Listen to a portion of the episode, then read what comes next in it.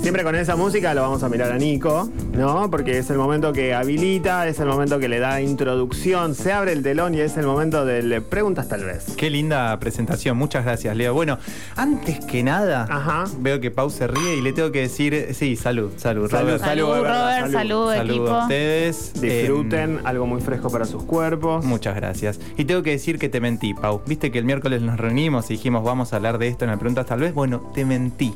¿Qué? Te preparé una sorpresa. Así de, simple. Así yo no. Ah, sí, Mirta. así sí. sí, porque espero que me gusta esa, te, te gusta la sorpresa. Espero que te guste esta sorpresa. No vamos a hablar de lo que dije, que lo vamos a dejar para otro momento. Vamos a hablar de religiosidad popular y en particular el gauchito. sucedió?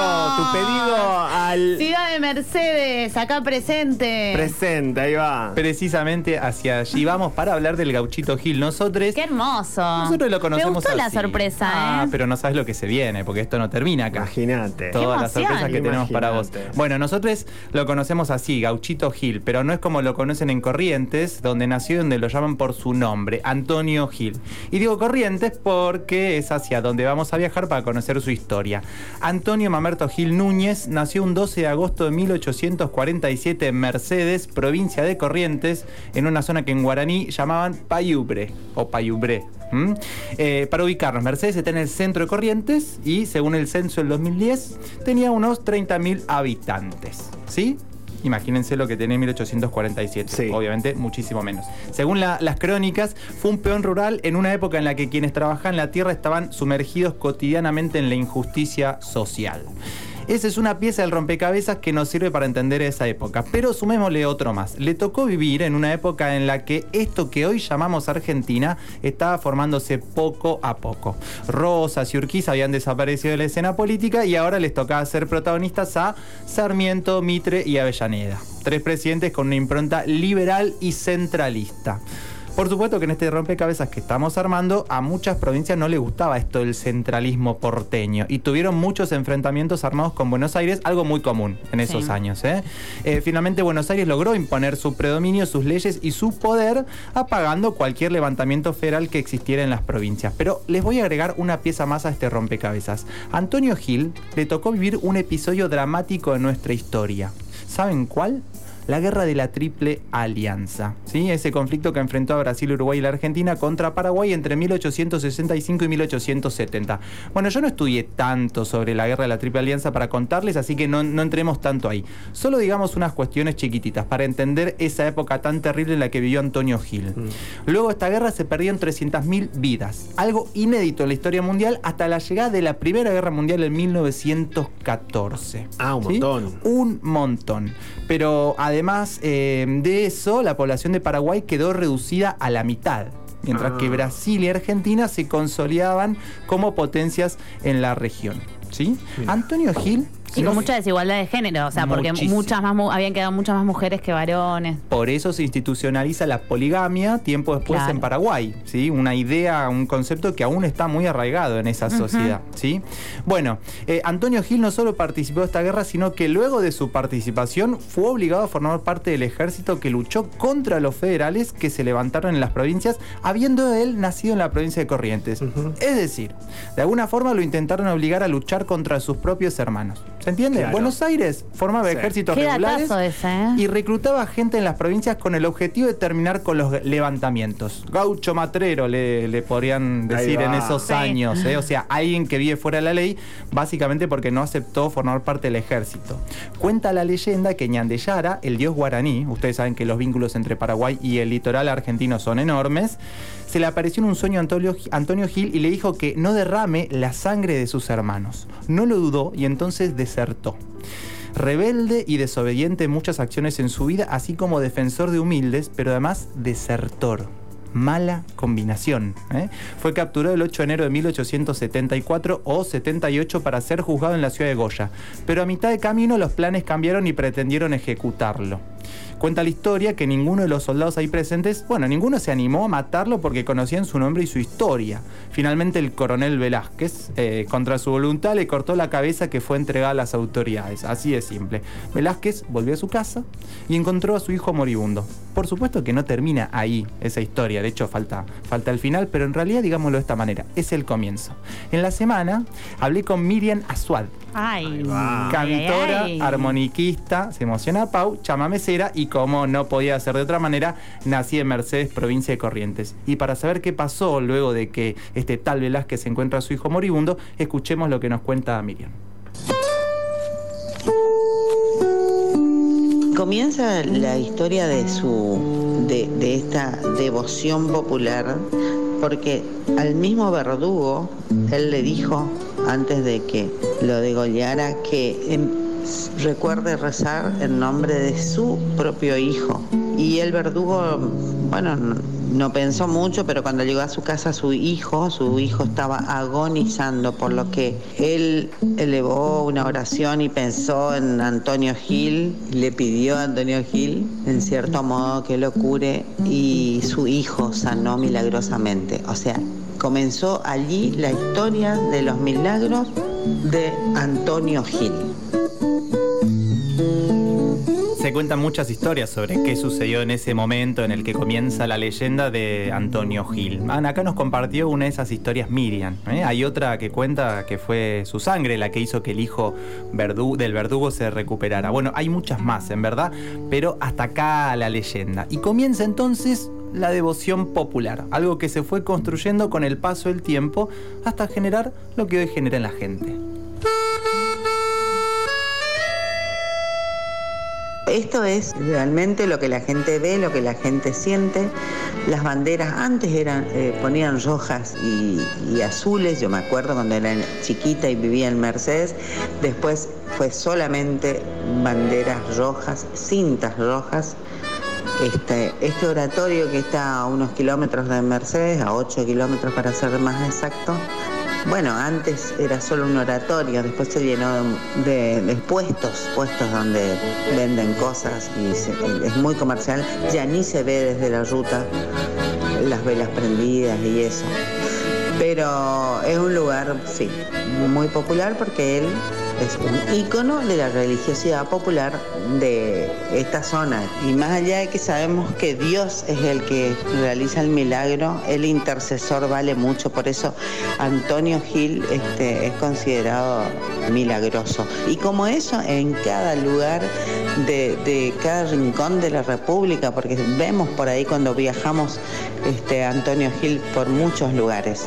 Es más, yo estuve en Río Gallegos una vez que fui a actuar y en un lugar muy hermoso, un paisaje maravilloso, estaba arriba la Virgen de Itatí y girando eh, Antonio Gil.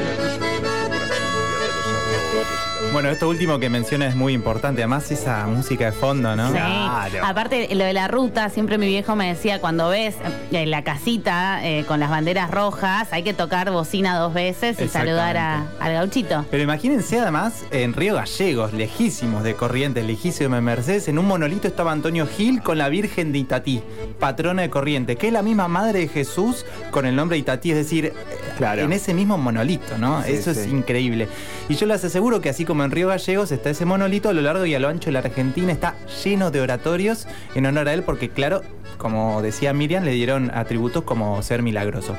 Ahora, si bien es cierto que la devoción por él fue creciendo y su leyenda se fue extendiendo, ¿qué piensa la iglesia al respecto? Bueno, una gran pregunta con la que charlamos un montón en la semana con Miriam, bastante, bastante. Me encanta la relación esa y la conversa con mi tía Miriam. Ah, pero hay cosas que van a quedar en nuestro corazón. Me encanta. Eh, bueno, obviamente que la iglesia tuvo algunos acercamientos, es innegable, pero también es cierto que antes dije oratorio y no santuario. De hecho, quien me corrigió fue Miriam en la semana cuando hablé con ella. No sabía diferencia. Bueno, si buscamos, por ejemplo, en la agiografía que es la disciplina que estudia la historia de los santos, no vamos a encontrar nada, porque la iglesia no lo ha canonizado, Antonio Gil. Por eso oratorio y no santuario. ¿sí? De hecho, la iglesia y muchos, muchas fieles, como es el caso de Miriam, hablan de un intercesor ante Dios, como recién escuchamos en el audio. La iglesia ha intentado orientar esta devoción. De hecho, Julián Cini, un sacerdote referente de la región, y te veo sonreír, Pau, ha hecho una pastoral del gauchito Gil. Pero lo interesante es que esto no significa que la sociedad no pueda construir sus propias devociones más allá del marco que proponga la Iglesia Católica. La devoción va mucho más allá. El sentir de las personas muchas veces trasciende lo que la norma dice y este es el caso de Antonio Gil. Con esto no quedan dudas de que el pueblo eligió a Antonio Gil y así como fue elegido, también con el paso del tiempo se fueron gestando recuerdos. Y Miriam acá nos cuenta uno propio. Recuerdos con Antonio Gil hay muchísimos, porque nosotros cuando antes no había tantos negocios alrededor del oratorio de Antonio Gil, siempre parábamos. Y si llevaba la guitarra o si había un acordeón o si había alguien que cantase, parábamos y cantábamos, le cantábamos a él. Yo, por supuesto, siempre su tema, Antonio Gil, y algún otro más, porque se reunía la gente los domingos, bueno, a comer ahí alrededor y brindarles homenajes con honestidad, la gente con alegría, se juntaba en familia, era un lugar de reunión, de reunión, como decía el padre Julián Cini. Me encanta la idea de reunión. Clarísima, clarísima y hermosa. Tremendo. Nunca la había, nunca la había pensado yo, pero bueno, la voy a guardar para mis recuerdos por siempre y la voy a utilizar porque me parece que es muy potente. Y aparte la, eh, digo, pensás en ese encuentro y en esa reunión con la, el, digo, todo ese chamamé, es realmente una situación, ¿no? Que te dan ganas de estar. Muy familiar, hermosa, me dan ganas de, de, ir ya mismo para allá. De hecho, bueno, un poquito hablamos sobre cuándo ir hacia allá y estamos más que invitados según lo que dijo Miriam. aparte es una gran bebedora y compañera de... Nos vamos a llevar re bien con De bebidas blancas, de todo tipo. Exactamente. Bueno, después de hablar en la semana con Miriam me quedé pensando en eh, cómo y por qué el pueblo eligió y elige a Antonio Gil y sobre todo por qué se volvió tan popular. Si hasta Miriam interpretó muchas veces un tema que escribió el padre Julián Cini en honor a Antonio Gil y que ha sonado, como nos contó, en el oratorio justamente de Antonio Gil, pero también en muchísimos festivales. ¿Y saben qué? Les traje un pedacito de ese tema para poder compartir a ver si lo tenemos, Robert. De faja y poncho rojo tenías en los ojos y Por eso es que mirabas y enamorabas. Bueno, esta es la, la me interpretación. Encanta, me encanta. Que es el tema que decía que, lo nombró, ¿no? Exactamente. En, exactamente. y ha sonado en muchos festivales, he visto, me ha pasado los videos para poder verlos y apreciarlos. Y es un tema cuya letra realmente recomiendo ¿Sabes que la qué?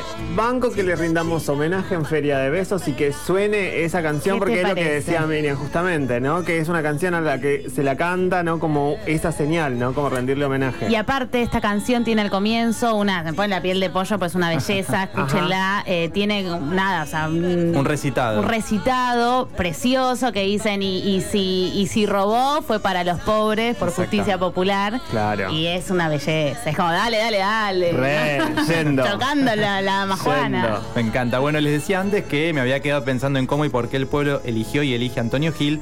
Digamos que esto no aparece de forma masiva en los medios de comunicación tradicionales y mucho menos en la ciudad de Buenos Aires, donde casi siempre, lamentablemente, focalizamos nuestra mirada. Y eso no significa que no exista este fenómeno. Una de las respuestas que encontré es que esta popularización se dio en los 90 con la extensión del transporte en camiones como consecuencia del cierre de tantas líneas de ferrocarriles. Imagínense, camioneros que pasaban por Mercedes y que se hacían devotos de Antonio Gil difundieron su leyenda por todo el país. Otra respuesta tiene que ver con la enorme migración de correntinos y correntinas que hubo a Buenos Aires en esta década y en el rescate de su identidad, ¿saben quién aparece? Antonio Gil. Sin duda. Bueno, antes de cerrar, van mis agradecimientos a Sofi, Leo Max por la complicidad. Todo esto fue muy preparado, amiga. Mucha producción. Yo estoy, muy, estoy muy emocionada. Me siento como en esos programas de, de sorpresas. Julián Wade. Sorpresa y media para Paula Julián Wade. También agradecer a, Beto que se puso este preguntas tal vez al hombro. y por supuesto a Miriam Azuat por su predisposición y cariño. Justamente me explicaba ella en la semana la importancia de acercarse a la gente con las cosas que llegan al corazón. Conocer y reconocer implica habilitar una existencia, una apertura sin que haya un juicio valor, sin tanto pensar, sino más bien sentir. Y así ese mundo al cual nos abrimos marca una frontera muy finita entre lo conocido y lo desconocido y marca una línea muy clara sobre la que nos gusta caminar porque básicamente nos hace sentir bien. Ahí radica tal vez el poder de la memoria del pueblo y de las historias como la de Antonio Gil, porque siempre, por suerte, vencen al paso del tiempo. Le reza cada vez más y hay quien dice que a la larga...